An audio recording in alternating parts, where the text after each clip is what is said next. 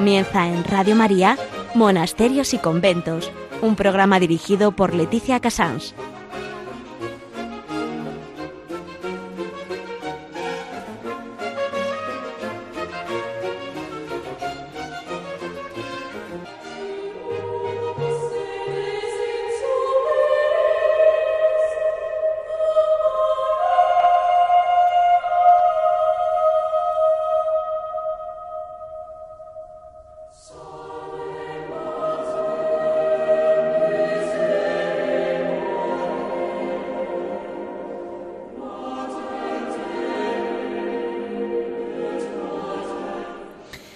Buenos días a todos ustedes. Estamos en Radio María hoy lunes 10 de febrero.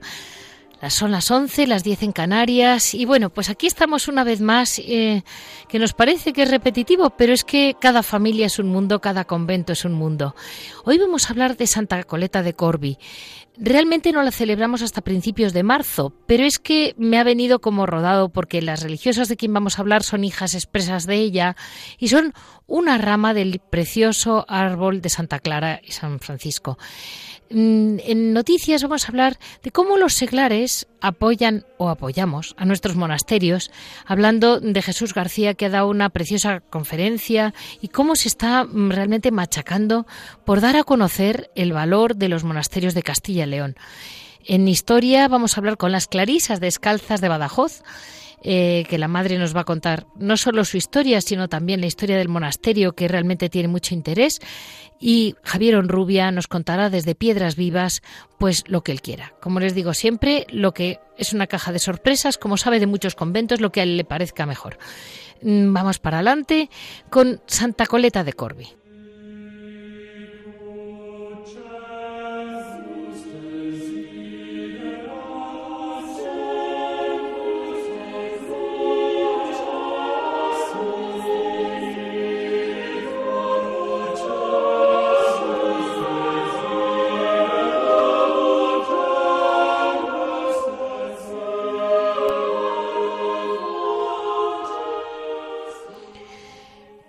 Les voy a hablar por fin, por fin para mí, de Santa Coleta de Corbi. La verdad es que a mí me dio mucha curiosidad esta mujer porque igual que en España Santa Teresa de Jesús tuvo tantísimo peso como primera reforma descalza de las carmelitas, ha habido reformas, eh, vamos a llamarlas descalzas, un poco la tendencia de la contrarreforma en todas las órdenes. Y yo siempre había leído que existía esta rama de las Carmelí, de las Clarisas, perdónenme, pero, pero bueno, pues no, no, no, conseguía encontrar el día de Santa Coleta. Al final es el 6 de marzo. Claro, fuera de los monasterios la celebramos poco, es una santa francesa, la conocemos muy poco, pero sin embargo fue una mujer que tuvo muchísima importancia, porque ella nace el 13 de enero de 1381. Sus padres no podían tener hijos, entonces acudieron a San Nicolás y se quedó, bueno, y, vino esta niña al mundo. Y ante la idea de que venía esta niña la llamaron Nicoleta, que se quedó en Coleta, y se puede uno llamar Coleta, ¿eh? tranquilamente. Eh, intentó ser benedictina, pero no pudo, y sus padres murieron cuando era muy jovencita, y, a los, y enseguida y la dejaron a, la, al, a cargo, digamos, del, de, un, de un abad que la cuidó, la educó y vivió con mucha austeridad siempre, hasta que llegó un momento en que lo dejó todo y quiso vivir de una manera pues casi eremítica, a ver qué es lo que quería Dios de ella. Vivió prácticamente de un modo eremítico hasta que empezó a tener fama de santidad, se, se fueron arremolinando alrededor de ella y de repente en sueños, parece, tuvo mm, unas visiones en que San Francisco se le apareció y le pidió que restaurara la primera orden, mm, la, primera observancia de la regla de Santa Clara. Santa Clara había escrito una regla ella, que fue la primera regla escrita por mujer, y, mm, se había ido, pues como les he comentado muchas veces, poco a poco, pues disuadiendo, así como eh, se había ido dejando caer la mitad del espíritu de lo que quería Santa Clara. Y eso ella le hizo pensar, pues que era una visión del demonio o algo raro. Ella no creyó que, realmente había llegado, había visto a San Francisco. Entonces empezó a hablar con su director espiritual y poco a poco, pues lo vio clarísimo. Entonces dejó la ermita. Eh, trató de explicar su misión en dos conventos y comprendió que necesitaban una autoridad porque claro, ella sola diciendo yo he visto esto, pues no era. Y poco a poco empiezan a reconocerla, empiezan a reconocerla más por el carisma de su vida y por la fama de santidad que tenía, empiezan a seguirla hasta que Benedicto XIII, que era el que entonces era el Papa Luna, imagínense mm, cómo ha estado la Iglesia, y sin embargo le dijo que podía profesar como clarisa, y ahí, a partir de ahí empieza la, la, mm, la gran reforma de las clarisas. Mm, al principio la tomaron por una fanática, porque realmente no es que fuera pobre, es que era pobrísima, iba con todo roto, por lo que cuentan. Pero ya eh, al final, pues eh, después de ayudar a San Vicente Ferrer, después de luchar muchísimo para el cisma mm, del momento, eh, Santa Coleta al final llegó a fundar 17 nuevos monasterios que tuvieron muchísimo peso, incluyendo que vino uno para España. Eh, Santa Nicoleta tenía una profunda devoción por la pasión de Cristo, que le amaba con pasión, y los viernes ayunaba de 6 de la mañana a 6 de la tarde, eh, meditando la pasión, y casi siempre solía tener éxtasis. La vida mística de Santa Coleta de Corville está muy publicada en Francia y es muy conocida allí. Llegó a conocer, parece, a Santa Juana de Arco, pero no está, vamos, esto sí que puede, podemos decir que es parte de la leyenda, porque hay como escrito sobre su encuentro, pero no consta mm, históricamente. Y en Flandes, donde había abierto varias casas es donde al final ella muere. Eh, una rama de las clarisas todavía se conoce como las clarisas coletinas o clarisas descalzas, que son la rama con que vamos a hablar hoy. Que conste que hoy en día están todas unidas, todas las clarisas unidas, y esta es pues una rama que viene a ser como mm, quizás más estricta a raíz de la reforma descalza de Santa Coleta. Vamos a dar paso a cómo los seglares yo diría están, pero vamos a decir estamos, eh, intentando ayudar a que todo el pueblo católico conozcamos bien qué quiere decir ser una monja y un monje contemplativo.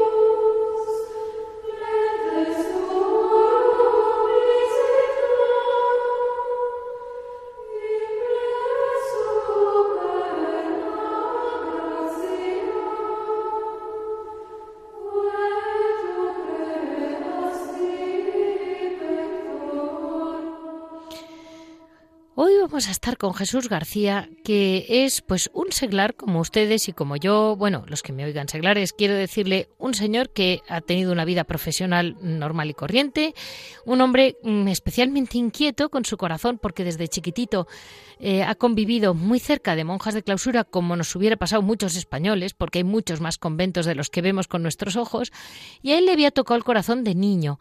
Y siguió un recorrido vital normal y corriente y ya en cuanto ha podido, en cuanto ha tenido su tiempo libre, es cuando se ha arrancado a, empezar a viajar y a dar a conocer y a dar, poner en valor la, lo que él llama el apasionante viaje por nuestros monasterios. Muy buenos días, Jesús.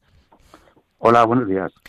Pues eh, Jesús, acabas de dar una conferencia el día de Santa Águeda, el 5 de febrero, en, el centro, mm, en el centro de Adolfo Suárez, de Tres Cantos, en que hablabas básicamente era apasionante viaje por nuestros monasterios. Dime, Jesús, eh, ¿cómo hacer que alguien como tú, que ha vivido cerca de un monasterio, qué es lo que te llamó tanto la atención como para llegar a envolverte hasta viajar y conocer a tantos monjas? Pues mira, mm, he visto en los monasterios principalmente el ambiente tan maravilloso que se respira, un ambiente tan celestial. Cuando hablas con las monjas en, los, en las salas, en los receptorios, es un ambiente que, te transporta a veces, yo lo he vivido así, a siglos pasados. Es se ve un carisma, se las ve tan felices a ellas, lo bien conservado que lo tienen todo cuando pasas a sus iglesias, porque mm, he visto muchísimas iglesias lo bonito que está todo, tan brillante, que es que es increíble las sensaciones que se pueden vivir en un monasterio cuando estás en contacto con estas personas. Y lo he comprobado así y bueno, estoy contento y feliz de haberlas conocido y cada vez más. Y Jesús, también hay una exposición de fotografías que has hecho tú. Sí, En el, el, otro día inauguramos una exposición de 112 fotografías de monasterios de Castilla y León, las cuales las he ido realizando en los viajes que he hecho en diferentes mm, tiempos a diferentes zonas, entre ellas Castilla y León. Entonces, al ser la Semana mm, de las Águedas, la presidenta de Castilla y León me invitó a, una conferencia, como tú has dicho, y también decidimos hacer una exposición de fotos que está teniendo bastante éxito, porque son unas fotos que todo el mundo que se acerca a verlas lo, va a comprobar. Son muy bonitas, de exteriores, de interiores, de iglesias, de claustros, en fin, de todo el carisma eh, monacal, ¿no? De, de, monasterios de Castilla y León, que en total he visitado 53 monasterios. Y esta exposición va a estar en la, en la sala, en la Casa de la Cultura, en la planta baja, hasta final de febrero expuesta. Perfecto. Si quiera, puede perfectamente acercarse a verla. Y de algún modo, Jesús, tú estás invirtiendo mmm, tu tiempo, el tiempo que se suponía que era para descansar y tal y cual, mmm, te veo poco descansado porque no haces más que viajar de monasterio en monasterio para realmente luego poderlo dar a conocer. Sí, eh, en efecto, eh, es que es una, un, tema eh, tan apasionante que lo estoy viendo pues con, un, con una intensidad tan bárbara que yo no me canso. Mira, una anécdota, por ejemplo, un día eh, en un día me hice, salí de Tres Cantos a las 7 de la mañana y me hice cerca de 600 kilómetros para visitar tres monasterios en Palencia, en la provincia. La Bahía de Dueñas, el de monasterio de Calabazanos y el monasterio Nuestra Señora de la Alconada en Ampudia. Qué bonito es. Ampudia. Qué bonito es. precioso, es. ¿no? Oh. Por eso te digo que no me canso de viajar para, para ver, porque estoy continuamente con los monasterios en, en, la mente, ¿no? Y bueno, es una cosa que, que, me, que me llena la vida ahora mismo, que es que me llena, de verdad. Pues yo diría de parte de Jesús y con Jesús que a todos ustedes, si algún día no tienen dinero para irse a una playa del fin del mundo, eh, que lo pasen bien, en Castilla, no hace falta tampoco ser tan lejos, o, o, en su región, porque es que toda España da de sí. Y, y busquemos esos, esos monasterios que son espectacularmente bonitos desde el punto de vista arte, eh, vamos, es donde tenemos realmente las joyas. Luego, eh, humanamente, si les dejan hablar en el locutorio con las monjas, descubren mmm, otro, otro, otra pieza de arte que son las almas pulidas por el Señor que viven ahí dentro y mantienen ese patrimonio para todos nosotros. Y como muy bien me decía antes Jesús, que quede muy claro que cada monasterio se autoabastecen, se mantienen a sí mismas y son unas luchadoras porque son empresas que no son para ánimo de lucro ninguno, son para sobrevivir en unos tejados de hace 500 años. Así que, pues... Eh, ahí lo dejamos. Que quien pueda acercarse a Tres Cantos acerque a escuchar a Jesús. Eh, él tiene proyectos, proyectos de libros, proyectos de conferencias y seguiremos en contacto contigo, Jesús. Pues muchísimas gracias y ya te digo, en efecto, ratifico lo que tú has dicho, que las monjas hay que conocerlas, hay que conocer su vida tan maravillosa que llevan dentro, que sí. están pidiendo por nosotros, que viven de su trabajo, efectivamente, de su trabajo viven. Así es. Muchísimas gracias por darme esta oportunidad, Leticia y espero conocernos pronto y hablaremos ya de vale. todo esto. Ustedes, que realmente no debería, pero me lo ha pedido Fray Rafael Pascual, el Carmelita Descalzo, que alguna vez he entrevistado, que nada, comentarles que en Madrid eh, se presenta el libro de La vida de Sor María de Jesús de Ágreda, que ya comentamos aquí con él, el 17 de febrero, en el Monasterio de las Concepcionistas Franciscanas, en la calle Blasco de Garay 51. Eh, somos un equipo, pues entre dos prioras, el, por supuesto, el Fray Rafael Pascual, el Carmelita, que ha escrito ha recopilado escritos para este libro tan bueno y quien esté interesado tanto en la orden concepcionista como en la Madre María Jesús de Agreda ya saben que, que ahí están siempre, están invitados el lunes eh, 17 de febrero.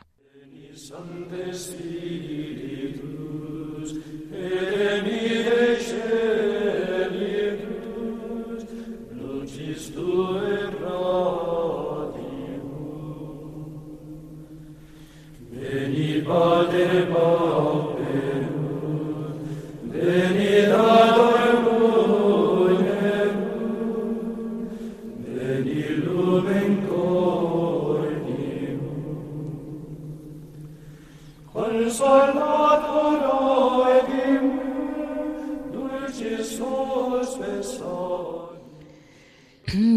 Que empezamos a hablar ya de la Orden de Santa Clara, que de esto hace ya muchos años que hablo con ustedes y repito, pues a veces cosas de, de la gran fundación de Santa Clara, piensen que Estamos hablando de una historia preciosa, larga, en la que siguen surgiendo vocaciones en todo el mundo. Eh, entonces, claro, como es natural, cuando hay un árbol, pues nacen ramas. Una de las ramas que se llamó la cuestión de las observancias, así es como yo lo he estudiado de un modo más claro, para poderlo decírselo en pocas palabras. Una de las ramas que hubo es, claro, Santa Clara nace en un mundo muy, muy austero, medieval. Eh, ella realmente es una mujer que, mm, muy adelantada para sus tiempos porque escribió la regla propia, pero al mismo tiempo, eh, bueno, pues eh, hizo una vida realmente en que se llamó siempre el privilegio de la pobreza. Y luego dentro de las reformas pues se la voy a ir contando y esta vamos a hablar con un monasterio que pertenece y ha pertenecido más durante muchos siglos a, a esta reforma. La Orden de Santa Clara se llaman de por sí las Hermanas Pobres de Santa Clara. Em, fue, bueno, fue fundada por Santa Clara en el 1212, que se dice pronto, y entonces, en el cuarto mm, concilio de Letrán prohibía la aprobación de nuevas reglas.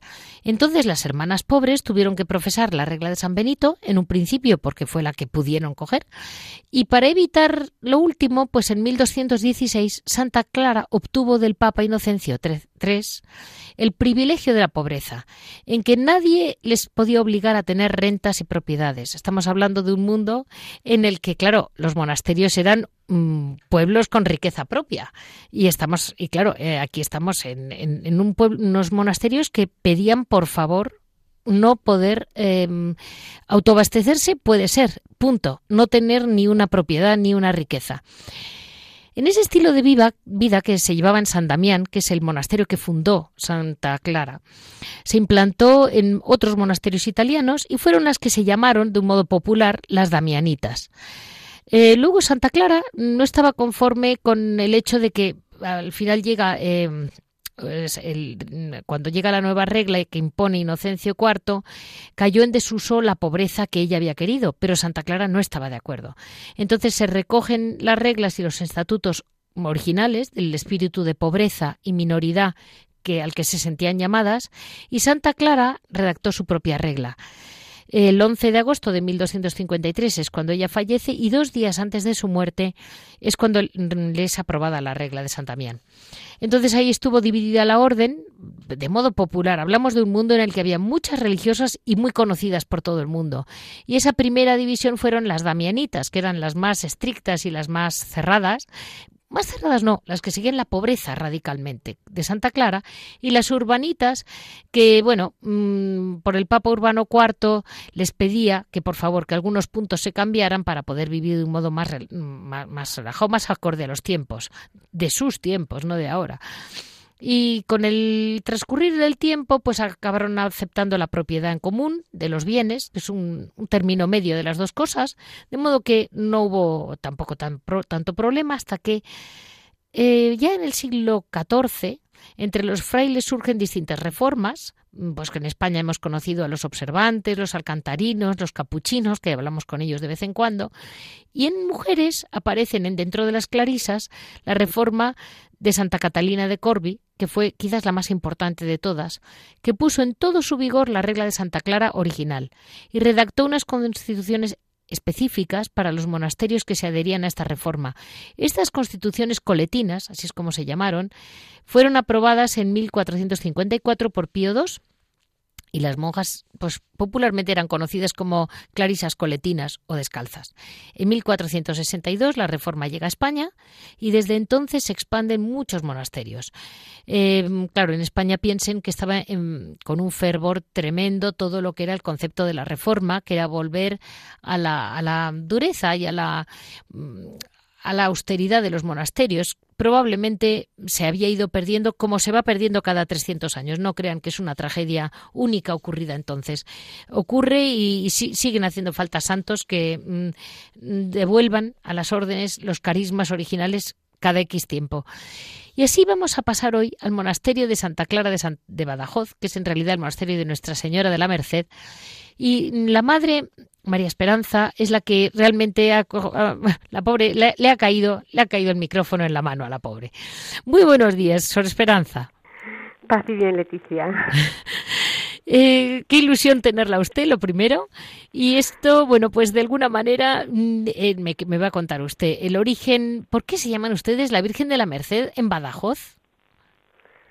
Bueno, pues en un principio podríamos decir porque es la titular del monasterio. Vale. Entonces, eso es lo principal. Y segundo, bueno, pues que mm, no se sabe tampoco con exactitud la fecha de la fundación del, de dicho monasterio, pero según algunos autores apuntan, pues la posibilidad de que fuera fundada por un obispo de la orden mencedalia que se llamaba Fray Simón de Sousa sí. en 1317. Vale. ¿Mm?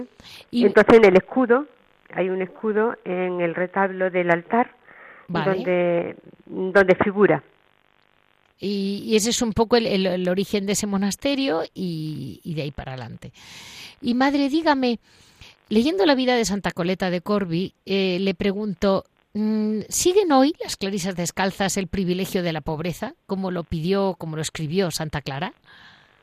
A la exactitud imposible, porque claro, eso es ya una llamada bastante a la santidad, ¿no? O sea que somos humanas y tenemos nuestras imperfecciones, claro. pero sí que todavía nosotras mantenemos la descalcez ¿eh? en nuestro monasterio, ese privilegio de la pobreza de no tener nada, de nada propio, sin posesiones, sino que, como bien has dicho, pues en un principio todo en común, como en la vida de los apóstoles.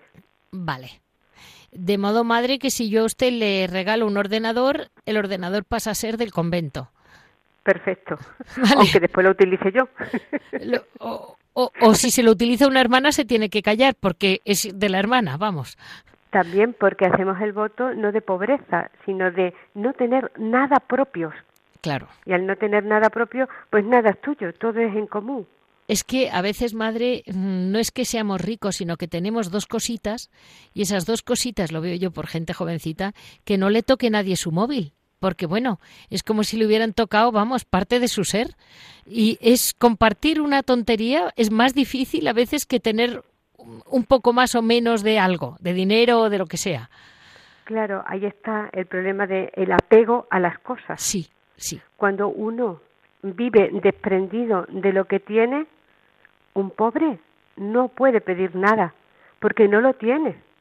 Vale. Entonces, si estamos desprendidos de las cosas, las cosas van a pasar como el aceite que queda sobre el agua. Sí. Y madre, la vida, la vida suya, la vida de las de las clarisas es llamativamente sencilla, la verdad. Y ese amor eh, de sus fundadores a los niños y a los animales, es curioso, ¿eh? pero los dos, Francisco y Santa Clara. Ese ser como niños, evangélico realmente. Dígame, ¿y ¿Por qué nos complicamos tanto, madre? Y no es que dejemos de ser como niños, es que somos complicadísimos. Pues, ¿Cómo pues consiguen sí. ustedes volver a tener alma de niño? Porque lo encuentro, lo encuentro muy difícil, la verdad. Pues lo que estábamos diciendo antes, una renuncia, ¿no? O sea, una renuncia constante ¿eh? Eh, a uno mismo. Es decir, que el que quiera seguir a Cristo tiene que negarse a sí mismo. Coja su cruz y sígame. Entonces, cuando se va mm, valorando lo que lo que Dios nos regala cada día, ¿eh?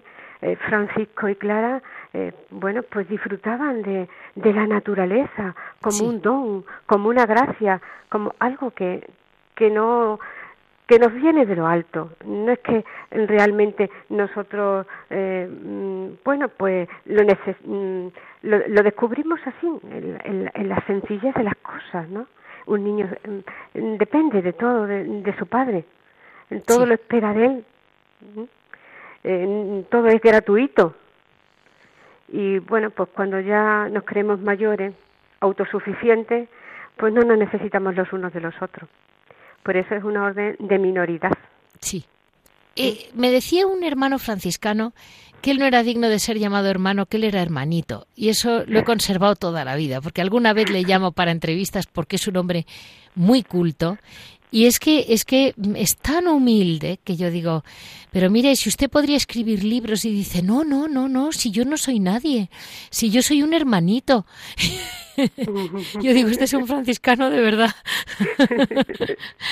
y, usted, madre, mm, le voy a hacer una pregunta, ¿cómo pueden resolver pues problemas de hoy en día, de la ley, de que no se les caiga el edificio, de resolver mm, temas jurídicos con porque estamos todos eh, observados? Usted tendrá un claustro, pero como no lo tenga de una determinada manera, van a por usted. ¿Y cómo consigue usted mantener ese, ese estar pendiente y estar al loro de, de lo que pasa con la ley, que no se les caiga el convento, etcétera, etcétera, con la pobreza?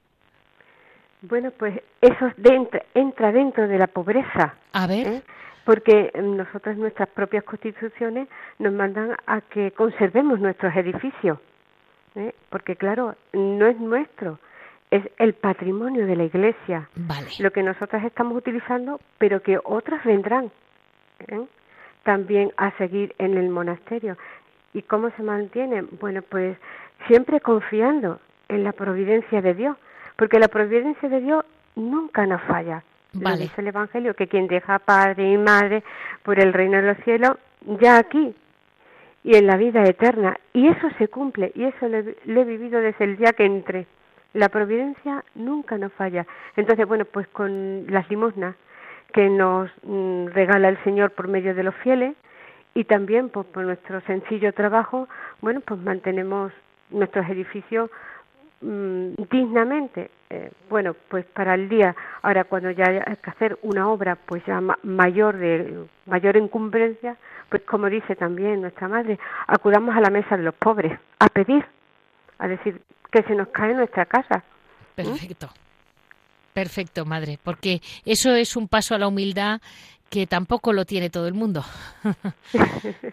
Cuesta. Es muy humillante llegar y decir, mire, que sí, pero que no vendo suficiente de lo que tengo y que somos pocas hermanas y que necesitamos para comer algo aparte de patatas. Y ya está. Es horrible. Y madre, mm, ¿cree usted que hoy en día es una yo creo yo creo que hace daño, pero no lo sé esa continua conexión con los móviles, con los ordenadores, ¿eso lo tienen ustedes, las hermanas? Bueno, pues por una parte podríamos decir por suerte ¿Sí? y por otra parte podemos decir por desgracia, ¿no? Es decir, la parte positiva, bueno, eh, también nos ayuda a ser maduras en lo que utilizamos. Sí. Es decir, que claro. eh, conocemos nuestra vocación y hasta dónde podemos llegar. Entonces, eh, no es decir todo el día con medios de comunicación, pero hoy en día también esos medios de comunicación nos sirven a, mm, para vivir nuestra propia pobreza. Vale, a ¿Eh? ver. ¿Por qué? Porque a lo mejor, eh, yo qué sé, pues una carta tarda muchísimo y es urgente, y a lo mejor usted pone un correo electrónico o un WhatsApp, le llega directamente y, y, entra dentro del contrato de, mm, de la empresa que, en que estamos. Sí, Sí, totalmente. Y luego me decía usted que es lo bueno, una, una cosa primordial del monasterio es la adoración diurna, que cada religioso hace su turno mm, pidiendo por horas las necesidades de la humanidad. Y, y madre, ¿qué horario tienen de adoración? Porque claro, eso les ocupa mucho tiempo. Bueno, pues en un principio podríamos decir que, mm, que la adoración la tenemos desde el 12 de agosto de 1953, la adoración diurna, vale. pues como recuerdo del séptimo centenario de la muerte de Santa Clara. Vale. Que también hay. Bueno, pues la promotora del mismo eh, fue mm, la madre Mercedes del Santísimo Sacramento, González Rodríguez. Ella fue mm, nacida en Elba, portuguesa. Sí. Y bueno, que habría que decir, hay una que somos de familia un poco lejana por parte de abuela. Pero ella es muy conocida. En, en, en Badajoz yo he oído hablar de ella. Sí, sí, sí, sí. Era una, una religiosa de una talla sí. Mm, bastante elevadita, sí, una mujer muy espiritual. Sí.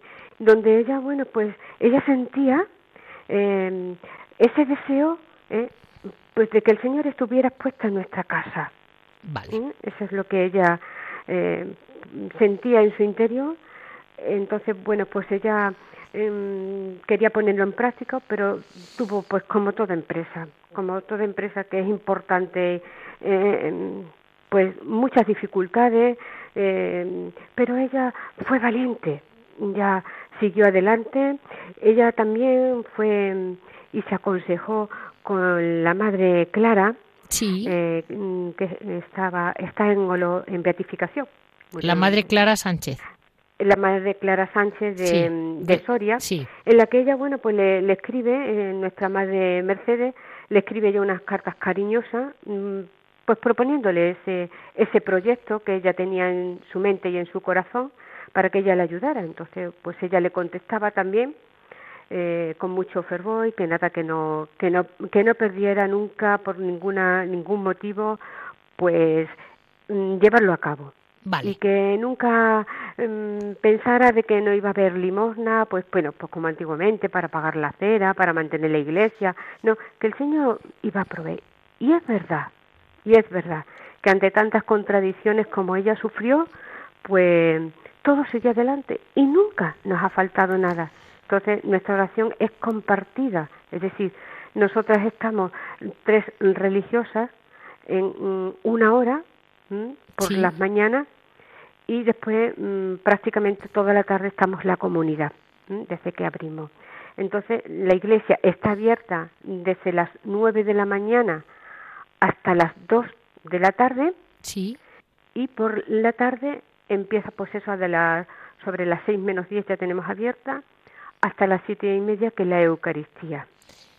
Entonces la, la iglesia está abierta y es para nosotras pues un apostolado silencioso que estamos ofreciendo a la diócesis porque ahí vemos entrar constantemente niños mm, mayores mm, jóvenes mm, pobres gente bien apuesta gente con su carrito eh, vemos de todo o sea que gente pues que que sabe que tienen ahí un oasis para su oración Madre, esa, esa adoración a mí a veces me hace pensar que esa, esa, esa adoración al Señor, que es una oración en que usted me está diciendo, me está, me está respirando una confianza y un agradecimiento al Señor enorme. Esa confianza, Madre, cuando yo quisiera que nos dijera, en un mundo en que tanta gente está como muy desolada, como con la sensación de que el mundo va mal, hay una rama de pensadores un poco apocalípticos y luego hay mucha gente que ha perdido la fe, desgraciadamente, o no la tiene, y ese, esa gente tampoco está como si fuéramos a un mundo mejor, sino que hay un ambiente como un poco, como que las cosas van a mal, a mal, a mal, esto está fatal, esto se hunde. Hablo incluso de, por ejemplo, cómo se enfocan las noticias de los, del clima, ¿no? Estas revoluciones de las, eh, pues yo qué sé, el tsun- tsunamis, volcanes, movidas del mar, cosas de estas. Y siempre detrás, en la, la noticia que le llega a la gente es como una noticia de un poco de miedo. Como fíjate lo mal que están las cosas que ya no van a quedar ni playas. Está todo el mundo revuelto. Cuidado, que, que tus hijos no van a respirar. Y yo noto en ustedes, sobre todo en ustedes, eh, por esa yo me imagino que la adoración es la que les ayuda mucho, una confianza y una especie de agradecimiento a cada día que sale el sol. Que digo, mm, yo quiero que nos, yo creo que nos contagie un poco, madre. Pues la verdad, que para nosotras nuestra vida eh, monástica mm, no tendría sentido esta comunidad si no estuviera esa adoración, porque es la que nos sostiene durante todo el día. Es decir, es, bueno, pues como necesitamos todos los días el respirar, nosotras pues no podemos pasar sin esa adoración, porque ahí es el oasis nuestro, es mm, Claro. nuestra expansión, ¿no? Es, es aquello que, bueno, se goza, se goza interiormente. ¿eh? Yo ahora mismo, antes de pues hablar con usted, pues he estado en ese oasis. ¿eh? Y, he- y hemos venido entonces- aquí a revolucionarla, pobre. No, no, no, no, no, ni mucho menos. Es el llenarte de Dios para dar a los demás de Dios. Porque si uno no se llena, primero, primero si uno no se vacía, no se puede llenar. Entonces, razón. a lo que habíamos hablado Sí, anteriormente. sí. Hay que vaciarse para que Dios entre en ti. Y, y después, bueno, pues ya que estás llena, pues tienes que compartirlo con los demás. Y para nosotros es una satisfacción el que tanta gente después de tanto de tantos años bueno pues que no dejan de visitar a su señor a nuestro señor porque en un principio bueno pues la nosotros fuimos la fundadora de que aquí hubiera al señor expuesto diurnamente lo hubiéramos querido también nocturnamente pero el Señor no nos ha regalado más vocaciones, entonces mm, no se ha podido llevar a cabo. Vale. Pero sí que es una iglesia que lo, mm, lo, mm, el ámbito te recoge, porque porque el mismo es el Señor el que hay. Y entonces vemos también cómo la gente acude con fe, que muchas veces decimos nosotras simpáticamente, es que el Señor ya no es nuestro, el Señor también es de la gente, porque si nosotros en algún momento hemos estado reunidas y hemos abierto cinco o diez minutitos más tarde, pues la gente ya no está tocando al torno. Hermana, hoy no está el Santísimo, ¿por qué? nos, pide, nos pide la explicación por qué, ¿no? Y a nosotras esa explicación y, esa llamada a nuestra casa, pues nos sirve de, satisfacción, porque porque el hombre siente la necesidad de Dios. Sí, sí, ¿Eh? totalmente, madre. Siente eso, porque hemos sido creados para Él y para Él vamos a volver. Entonces, esa inquietud la llevamos dentro y claro, pues aquí es un respirar ¿eh? Se nota que el templo, eh, eh, nosotros estamos ubicadas en, en, el casco antiguo, o sea, estamos en un propio centro. Y aquí uno se recoge de tal manera, Leticia, me gustaría que vinieras por aquí. Sí, sí. Como uno, como uno se recoge en nuestra iglesia. Aunque haya la gente de fuera, pero el Santísimo como que uh, se transporta a, a, otro cielo. O sea, que están en Badajoz, pero no están en Badajoz, vamos. Somos de este mundo, pero no somos de este mundo. Mire, Sor María Esperanza, un, le hago una última pregunta que, que, un poco de la vida, carisma del monasterio. Ustedes además son madrinas de un voluntariado de Badajoz. Perfecto. O sea que están pendientes de los más necesitados de la ciudad. Pues claro que sí, para nosotras es una satisfacción, pues que en nuestra oración pues tener el voluntariado de, de Badajoz, de aquí, de Radio María, en, el cual, bueno, pues también ellos nos explican cómo mm, su apostolado va floreciendo y que, bueno, que confían totalmente, pues, en nuestras pobres y sencillas oraciones, pero no solamente porque pedimos por Radio María de Bajo, sino por Radio María de España y del mundo entero. ¿eh? Porque la, la misión y la labor que están haciendo ustedes, pues es increíble las conversiones que está viendo y, la verdad es que es curioso porque para mí Radio María mm, no se me quita de la palabra ni de mi corazón ni de mi oración. Y de donde voy allí va Radio María. Voy a un médico me llevo una estampita le abro de Radio María me encuentro algo. Me sé la programación aunque no la escuche pero me sé la programación porque en el momento que yo me encuentre a alguien ya sé el programa que le viene le viene estupendamente Mire, madre, solo le puedo decir que mm, se puede usted considerar voluntaria, ¿eh? Hormiguita, como dice.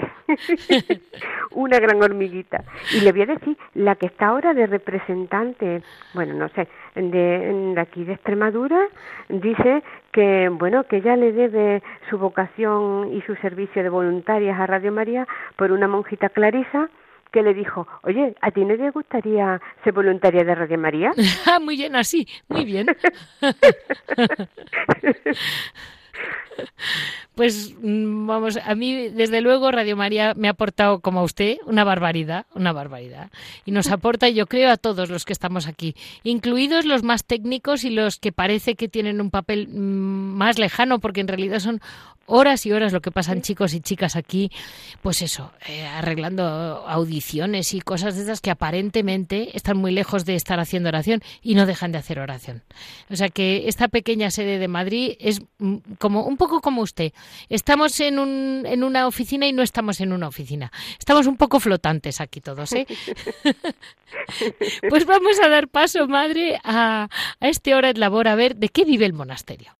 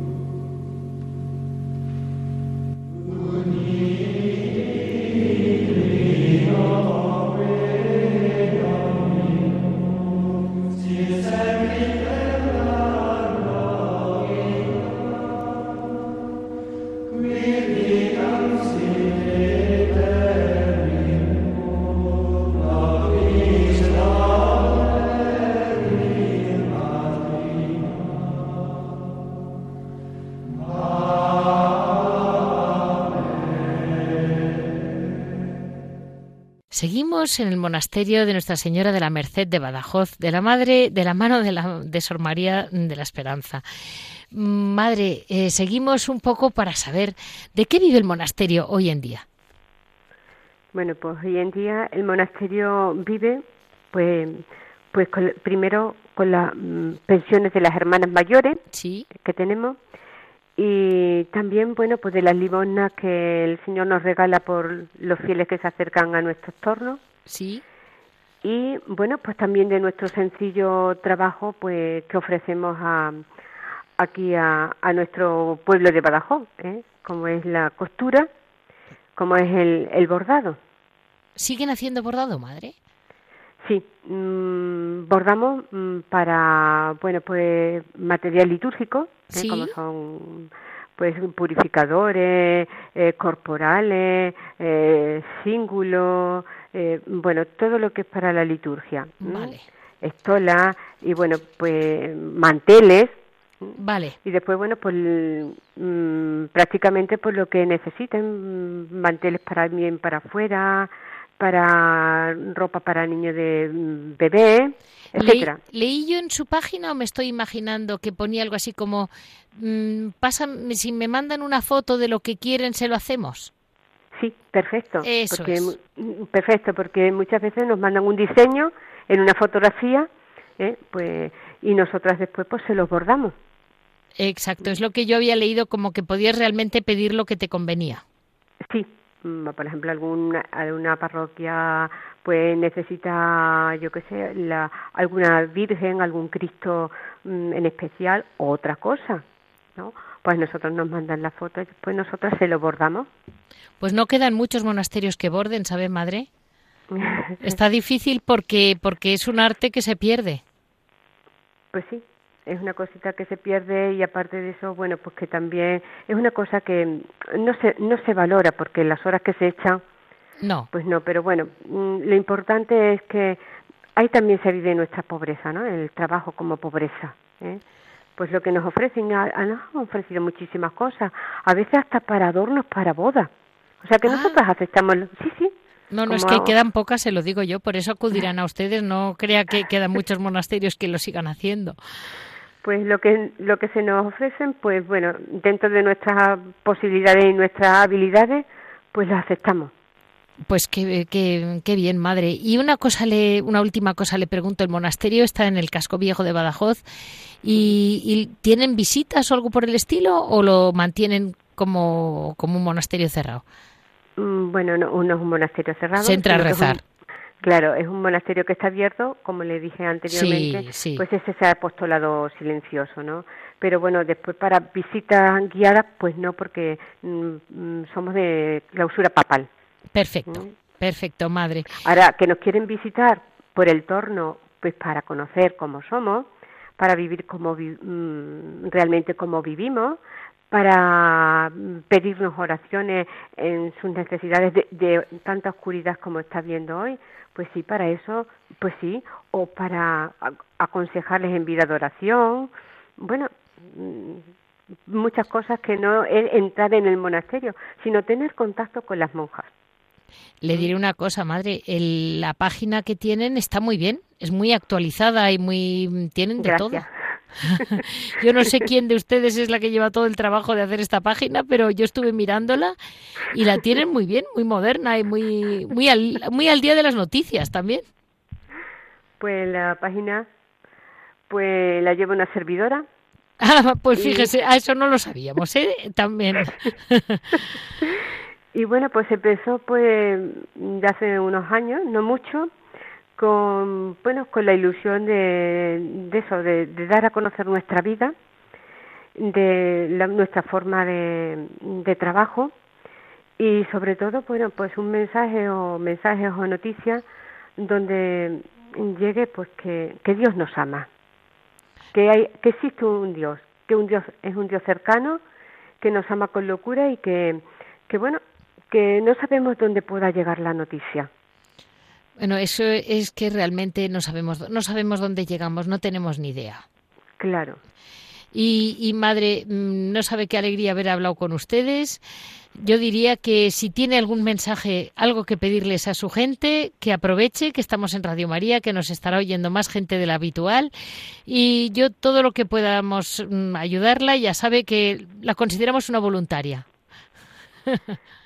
Pues yo primero, mm, mil gracias a ti eh, por la labor que estás haciendo en Radio María, pues dando a conocer esta parcela de la Iglesia que a veces pues está oculta mm, y no se valora y, eso es de, agradecer.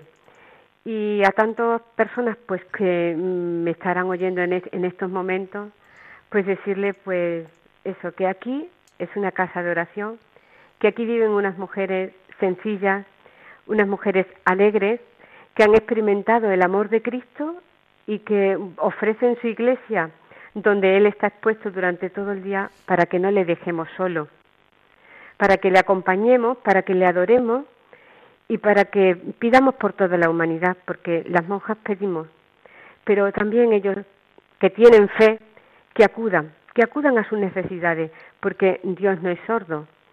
Y, por lo cual está deseoso de que vayamos, que vayamos a, decirle lo que es nuestra vida.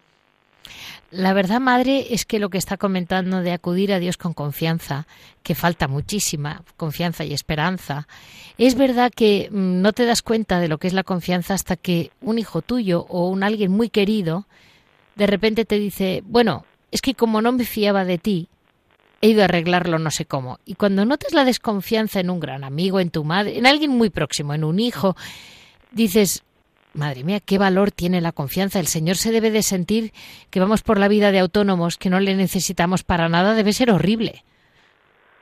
Pues claro que sí, eso es lo que está, estamos viviendo actualmente la sociedad, ¿no? No toda, o mundialmente, ¿no? Bueno, pues que el hombre se está alejando de Dios. Sí. Y claro, ahí tenemos, pues nosotras, la confianza que decía mm, el Señor a Santa Faustina, que lo que más le dolía a su sagrado corazón de Jesús es la desconfianza. porque, porque el hombre quiere ser como Dios. Y entonces, pues estamos viviendo en, un, en un mundo totalmente a la espalda de Él y, y estamos viendo los resultados. ¿eh? Pues que no somos felices, que buscamos la felicidad donde no la hay, mm, etcétera, etcétera. Pues Dios es la máxima felicidad. Por eso yo soy feliz y, mi herma, y mis hermanas somos felices. Sí, sí, estoy segura. Porque la mayor riqueza la tenemos en Cristo. Es que es, esa es la felicidad que, que, luego parece que es tan fácil, pero hay que, hay que quererle mucho, madre. Y como usted decía al principio, hay que renunciar a muchas cosas para dejarte realmente llenar de Cristo, como les pasa a ustedes. Claro, así es. Pues muchísimas gracias, de verdad, mm, Sor María Esperanza, la despido con toda la ilusión y no crea que será la última vez que hablemos con Badajoz. Muchas gracias y sobre todo también le agradecemos mucho su apoyo de oración por Radio María. Gracias a ustedes también.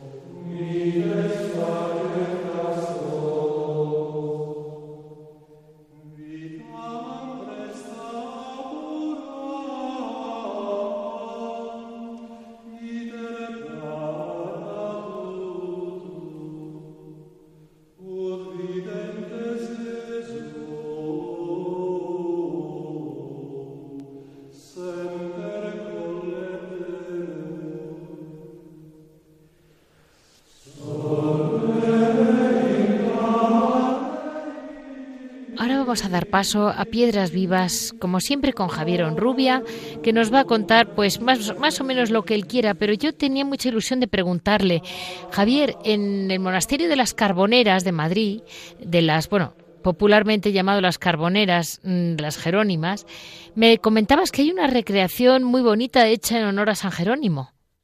Buenos días, Leticia. Buenos días, pues tienes razón. La verdad es que sí, que dentro de los de la multitud de, y tan diversos actos que se están organizando y llevando a cabo por el 1600 aniversario de la muerte de San Jerónimo, pues hay de todo un poco, ¿no? Como en botica. Y aquí en, Madrid, en el, el, monasterio del Corpus Christi, que es como se llama oficialmente, en la Plaza Conde de Miranda, uno de los sitios más bonitos y más antiguos y céntricos de Madrid, están las Jerónimas, que popularmente se las conoce como las Carboneras. Entonces, en lo que es el coro bajo, por donde, el, donde está el comulgatorio de las monjas, pues han hecho una, una recreación de lo que sería pues la celda de trabajo de San Jerónimo, ¿no? Entonces hay una talla preciosa de San Jerónimo y no está ni como cardenal ni como penitente dándose con la piedra en el pecho, sino que está con el hábito de monje Jerónimo sentado y tiene una mesa y parece que está escribiendo. Tiene alrededor una serie de libros, pergaminos y eso.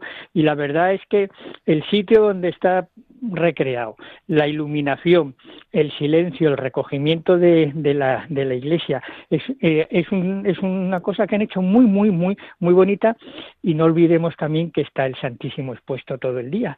Entonces, pues bueno, es una ocasión única de ir a, a, a, saludar al Señor, a estar un ratito con el Santísimo y de paso saludar a San Jerónimo. No es una recreación muy bonita. Y luego, como el tiempo es oro en la radio, solamente dos noticias muy cortas. Sí. Dentro de estos actos que hablábamos, el, el próximo 29 de febrero, sí, 29 de febrero, recordamos que es año bisiesto, en nuestras queridas Jerónimas del Monasterio de San Pablo de Toledo, Sí. pues tienen lo que llamaríamos una jornada de puertas abiertas, pero para visitar con detalle, tranquilidad y pausa lo que es la, el, eh, la iglesia del monasterio. Va a ser una visita, una visita guiada por dos especialistas y se va a poder ver detenidamente lo que es lo que es la iglesia, el tesoro que contiene en como todas estas iglesias, ¿no? de los siglos XVI, XVII, todo lo que tiene de, de arte, no pintura, escultura, se va a poder ver por el otro lado de la reja el coro donde rezan las monjas, ¿no? O sea, eso el próximo el próximo día Javier, 29. ¿Y, ¿Y qué día Sí. de semana es? ¿Qué día es? Pues la verdad es que ellas hacen eh, los actos todos los me- todos los días el 30 de cada mes, menos en febrero, claro. Entonces suele en los pases hay dos pases, uno es a las 10 de la mañana y otro a las 12, a las 10 y a las 12. Entonces no, sé qué día, la verdad es que no miran qué día de la semana cae. Vale, La pero sabemos eso, que es el 29 que es pido bisiesto. perdón, el, el, 20 el 29, 29 de febrero. Eso se y nos luego ha quedado. también Sí, y luego también quien está organizando una tanda de charlas muy interesante son también nuestras queridas Jerónimas de, de Córdoba, ¿no? La Madre Sor María de Gracia. Entonces, Sí. El, la próxima va a ser el día 22, que se va a presentar en el propio monasterio, que evidentemente no en la zona de clausura, sino en la zona fuera de clausura, dentro de las conferencias que hay, que, que informaremos, pero vamos, la más inmediata es el día 22, en el que se presentan las fraternidades jerónimas en, en Córdoba, ¿no? Entonces, iremos a lo largo de este año, pues, hablando de los actos que va a haber en Santa Paula, en los diversos monasterios Sí. de la Orden Jerónima,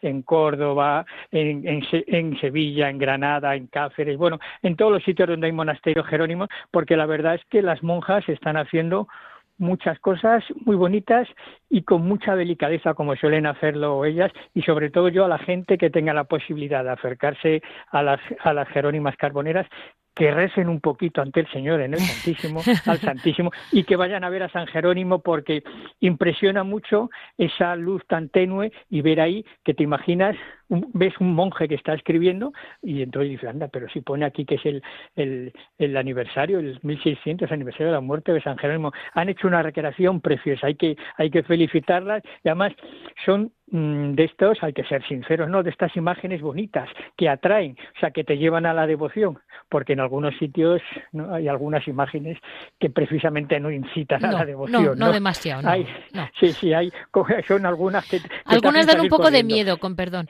Yo, Sí, yo hay, sí, yo hay al- sí. algunas de estas así como cadavéricas que digo, uy, qué, qué terror. Yo voy a cerrar los ojos, pero no porque yo necesite cerrar los ojos, que me dan miedo.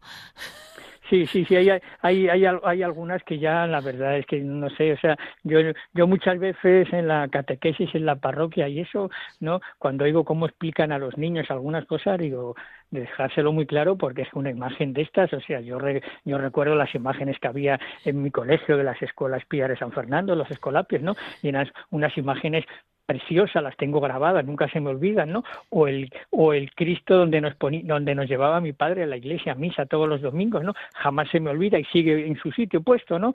Y, y la verdad es que hay imágenes que no se te olvidan, pero es que hay otras que dices, uff, hay que tener no la estética no estaba no estaba muy muy bien cuidada. Y, y estamos hablando no de estas figuras modernas que entras y ves anda mira si ahí parece que esa imagen le falta un brazo no no es que lo tiene recogido porque quiere dar la sensación de la eternidad de no sé qué. Pues si para venir a refar esta imagen toca hacer un curso de interpretación déjalo. Me voy a otra que es más sencillito y más fácil no pero bueno de todo hay en la viña del señor Bueno, les, aclaro a nuestros oyentes que las dos cosas, tanto la de Córdoba como la de Toledo, caen en sábado.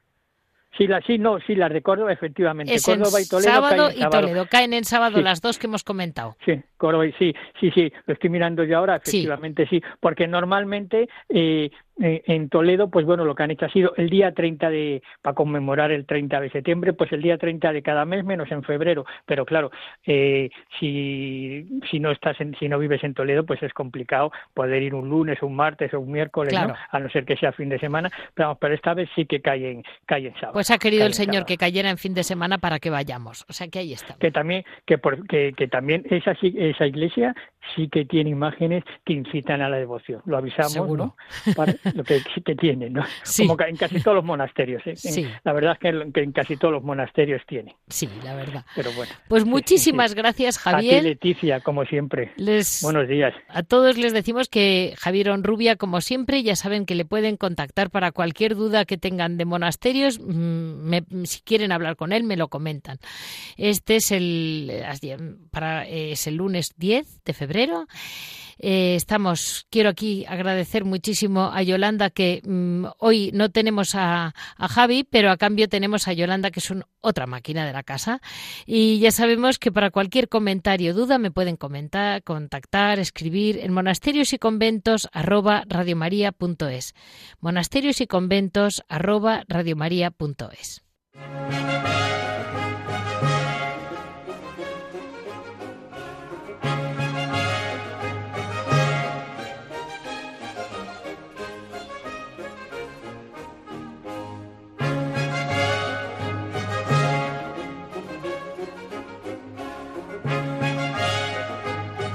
Han escuchado Monasterios y Conventos, un programa dirigido por Leticia Casans.